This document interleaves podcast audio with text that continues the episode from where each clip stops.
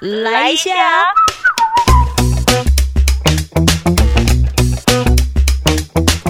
欢迎收听九团来一下，我是九九哦，断吹好久，我真的是拍谁加拍谁，对不起又对不起。嗯，我超老实的跟你说，因为最近这一阵子啊，呃，自己的状态比较没这么 OK 的一部分，可能是因为就是当呃整整个需要执行的事情一多的时候，你真的必须要就是有所取舍。我很抱歉，就是暂时先搁置了九团来一下的这个的节目更新。嗯，那所以就是今天为什么会呃，今天几号啊？今天四月十四号，为什么今天会想要就是？啊，那个灵感来了就不希望能够放掉，然后可以来录制呢。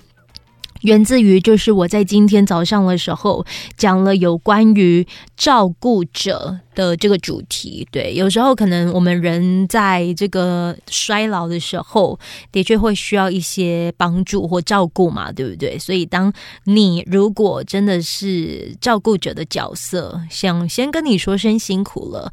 那我突然想起了，在前一阵子，其实我回到了台东，那因为自己的阿妈身体不太 OK 的关系，所以最近就比较常进出医院。那也那个时候知道说自己的这个外婆呢，可能身体就真的是啊不不太 OK，怎么样子判定她不太 OK？她是个很喜欢玩捡红点的人，对，只要有这个孙子孙女啊，就是去找他啊，他都一定会讲说来来来，那啥，孙姐要去红点啊，对，就是赌性坚强的那一种。也因为如此，所以他的记忆力非常之好。那当我可能就是在电话中跟我阿妈聊聊天，知道她在住院，然后跟她讲说啊，我找时间就会回去看看你呀。她就用台语跟我说：“不好啊啦，真正老啊，我不阿抖啊，身体休休息啊啦。”哦，那他就说有就就不再玩了。当他不再玩的时候，其实真的是我内心就会丢了一下这个情况。然后他也都说他已经安排好了啊，也就就是把身上的一些呃一些一些一些金钱呐都已经分配好。要给谁谁谁啦，就是类似这样，听了之后当然还是会有点心酸酸的一下啦。对，可是也的确因为这一些的对谈，所以会让我就是清楚的感受到生命的流逝是很清楚的在你眼前流逝的这件事，所以你就呃，我我自己就花了时间，然后就是回去了台东看看自己的家人。那我阿妈她生了非常多个阿姨，对，其中有个阿姨呢，就是嗯，我的姨妈就是真的是在照顾。着我的阿妈阿姨虽然没有结婚，可是她也愿意担负起就是照顾者这样的角色。我们家里的每个人，就是每每个亲戚，其实也算是很尊重这个阿姨，所以就是也的确知道她的辛苦之处。那一次我上去台东在医院，然后去探望她的时候，呃，我的阿姨呢，他们的房那个病房是三床的。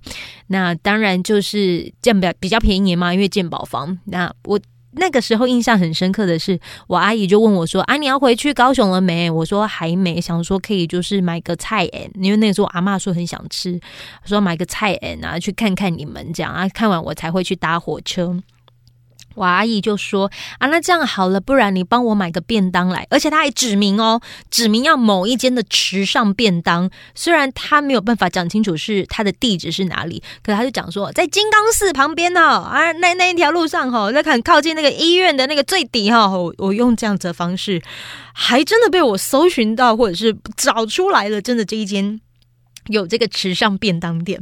好，我买了。那我阿姨呢，可能也就觉得说啊，终于吃到她想要吃的这个便当这样。可是她就没有想到说，哎，我怎么会直接上到三楼，就直接到病房，而不是叫她下去拿？我就说，她想说你累啊。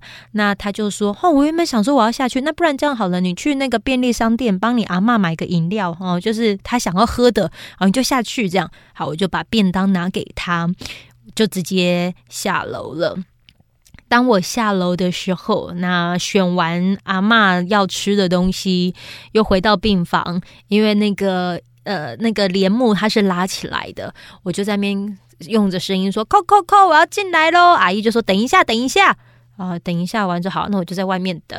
啊，这才知道我阿妈可能就是想要呃排泄，就是要排泄就对了啦。对，所以当一拉开的时候呢，我阿姨就是在拿手上是拿着这个便盆，对啊，就是处理着我阿妈的排泄物啊。当然形体我是都有看得到的，对，只是她就是很自然的这样子拿开。那某部分也蛮佩服她的，就是因为她是在吃着便当到一半，那，处理着阿妈的排泄物。那一刻，我真的真是会觉得说啊，真的真的是辛苦了。虽然我可能就是啊有机会这样子讲出来他的故事，可是其实每一个照顾者，他一定还有各种更多的内心。深处是想要被听见的，但他不见得有这样的平台。虽然我可能就只是经历了那一次那一刻，可是也许这一些的行为对他来说是日常。对，如何在日常里还能够就是呃依然有这样子照顾他人的。意念，我我觉得其实是蛮蛮值得钦佩的。那今天呢，我就刚好看到了在联合报的健康版，它就上头写着，照顾者他在面对三个状况是很容易有情绪爆发的情形。这是心理师工会全国联合会理事叶北辰叶理事，他就写了这个主题。他说啊，其实照顾者最常见的负面情绪，大多都是源自于。照顾没有被看见，不切实际的罪恶感，以及被照顾者不配合这样的原因，我们先聊一聊所谓的照顾没被看见这个好了。这个呃，叶理事他提到说，哈，就是照顾过程中啊，其实不可能处处完美，有时候要放过自己。其中这个天边孝子症候群哦，时常在照顾现场都会出现。这个天边孝子症候群是什么意思呢？平时没有照顾家人的亲朋好友啊，久久一次回到照顾现场，就开始批评贴身照顾者什么都做不好。原本就已经饱受压力的照顾者，不但没有被肯定，还被批评，时常时常就会反映自己照顾的努力没有被看见。这第一个会爆发的。第二个就是许多照顾者会给自己设定超出能力的目标，例如说。不能让这个被照顾者受到任何一点伤害，使得任何事情都要求亲力亲为。某一天，也许你突然空出了喘息空间跟时间，你跟朋友外出喝下午茶，但你的过程却丝毫没有放松的感觉，反而出现了满满的罪恶感，认为自己应该要好好待在被照顾者的身边啊。好，这样，那回到照顾现场的照顾者呢？长辈也可能会因为失智、失能或者个性比较固执等因素，不愿意配合照顾者，也会让照顾者很泄气。照顾者也是人哦，所以千万要记住，先照顾好自己，才能照顾好别人。你如果真的遇见了那种天边孝子症候群亲友，不要强忍内心的委屈，适时的跟亲友表达，或者是打电话给朋友抱怨，这都是好的事情。不过你选择你要选择抱怨的对象啊，就是不要找喜欢给意见的朋友，而是愿意安静的倾听的这个朋友，才不会让。让抱怨变成是在积怨，安利德伯赫啊。另外一个就是，呃，为了让家人也能够了解照顾状况，你可以定期召开正式的家庭会议，按照流程来进行，有效的报告照顾工作的前后原因，还有讨论后续的照顾决策，让家人都很有参与感。一来避免着指手画脚，也避免着家庭会议沦于争吵大会。讲到参与感，我觉得我阿姨做的还蛮蛮蛮厉害的一点，就是呢，她会在我们的这个家族群组上面呢，也是会拍下我阿妈的照片呐，就说啊带妈妈去哪里啊，怎么样怎么样，就是这过程当中，她也就是不吝于会说出她自己的这个辛苦之处，但也肯分享跟阿妈之间的这个互动过程。哦，当然我们做完辈的就一定要看到这种内文啊，或者是她的分享，都要说辛苦了，好了，或者是贴个暗赞的贴图，就说阿姨好棒这样，其实愿意负起这些照顾责任的人，大多他可能是负责任，或者是责任心高，也有一种可能是他不得不负起责任。对，因为因为大家都没有管啊，就只剩下他才可以管啊，他一定又会也会有他的辛苦之处。嗯，那当然你在照顾的过程中，也许可能会发生钻牛角尖哦。例如说，事件发生之后，你认定着一定要先解决 A 的问题才能够改善情况，可是偏偏 A 的问题不是自己能够完成的，你反而会陷入自我否定的情况。于是最后呢，这个呃叶理士他就有在最后写到说，人生中有很多问题。时间过了就不再是问题。照顾每一步的过程当中，不可能处处都完美啊。有时候放过自己，让照顾这件事情能够渐渐日常化，不再是一件高压、不能放松的事情。这是他呃希望能够透过这个的撰写呢，让大家可以就是知道说，当你成为照顾者的时候，你可以用什么方式转念。那最后他有提到五点，就是第一。正视自身的负面情绪，适当抒发跟改善。第二，设定合理的照顾目标，你不要轻易否定掉你自己。第三，家人对照顾有意见，那试着多沟通，正面的说明。第四，照顾需要有责任感，可是你不要钻牛角尖。最后就是你照顾他人，可是你也要试着保有生活。过度的喘息，这过程当中你也不要觉得罪恶。好，这个是。在今天节目当中，有跟大家分享。讲到这边，我突然想起了，在二零一九年的时候，我曾经做过一个主题，叫做“养儿防老有毒”这样的议题。我们有把焦点放在照顾者身上。照顾者其实真的是蛮不容易的，尤其是你三十好几这样的岁数的时候，其实正好是你工作稳定、可以好好存钱的黄金阶段。你面对慢慢变老的父母亲，他们年老之后的照顾，你想一下你自己的能的能力够不够？那你的父母可能会无止境的勒索，让你喘不过气。可是另一方面，你可能又有自己的担心，担心你会不会不孝啊？想要满足你的长辈，这些心理的议题都会掺杂在掺杂在其中。那很多年轻人其实会觉得自己年轻可以有力量被消磨、被耗损，使得没有利用的黄金十年赚起来，甘愿被牵绊。可是你过了黄金十年，你需要照顾的事情又加倍了，却没有在黄金时间学会照顾自己的方法，这该怎么办？我们不可能永远幸运的遇上不给牵绊的家人呢。可是至少可以在被牵绊的时候，你找到方法喘口气；遇上情绪勒索的时候，你会也有也会有解决之道。所以当时在做的这个主题，我其实很想跟听众朋友聊一聊。如果你目前是担任照顾角呃照顾者的角色，有没有遇上了什么问题？你自己有没有足够的幽默感来看待目前遇到的状况？而在做这主题的时候，我们也请到了临床心理师，有写了三个，嗯，透过三个问题来做一些解套。当时我们提的三个问题就是：照顾父母跟自己的人生这之间如何取得平衡？第二个，我可不可以有事呃有自己的需要？那如果我有需要的话，该怎么适时的提出？最后就是亲情勒索，我真的遇上了，那我该如何有界限？当时呢，就是南投县临床心理师工会有试着帮阿周整合不同的人才，一起参与这重要的心理健康议题。那那当时的这个临床心理师朱怡珍，他就有针对如何在自己跟照顾之间找到平衡，他就写下了几个观点，像是在亲情勒索的时候该怎么给予界限呢？他就说。如果你一直以来啊都让亲情啊绑架你的人生，或许你该思考的不是如何不让自己的黄金十年被这个照顾给消磨掉，而是你内心有什么样的恐惧，让你就算累得精疲力尽，内心怨气冲天，可是你还是依然照单全收呢？好，呃，也许你可能照顾者啦，可能会有听过这些话，就是我花了多少的心力把你拉拔长大，你现在居然哦，这这这这，下面你刚特别高哈啊！你不亲自照顾我们，你就是抛弃我们啊！你不好啦，哈，你不好啊！对，这些话是不是听得很熟悉？你听到这些情绪勒索的话的时候，你想一想，你感觉到了什么？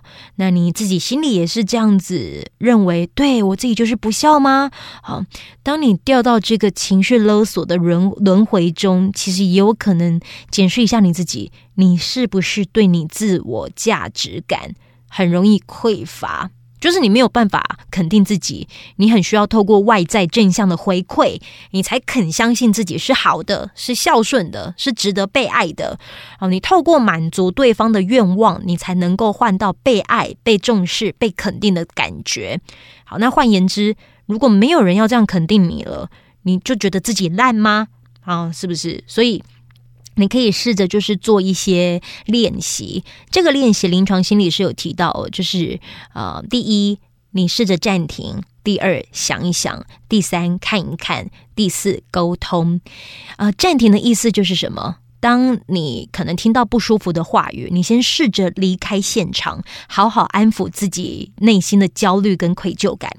想一想，是想一想，你自己真的是这样吗？你真的值得被这样子对待吗？他们讲的这些话，是不是其实对方的焦虑就把他的的的的这个焦虑感丢到你身上了吗？好，检视一下，也许你不是真的烂，是对方他自己烂的状态丢到你身上了。哈，你要有这个觉察。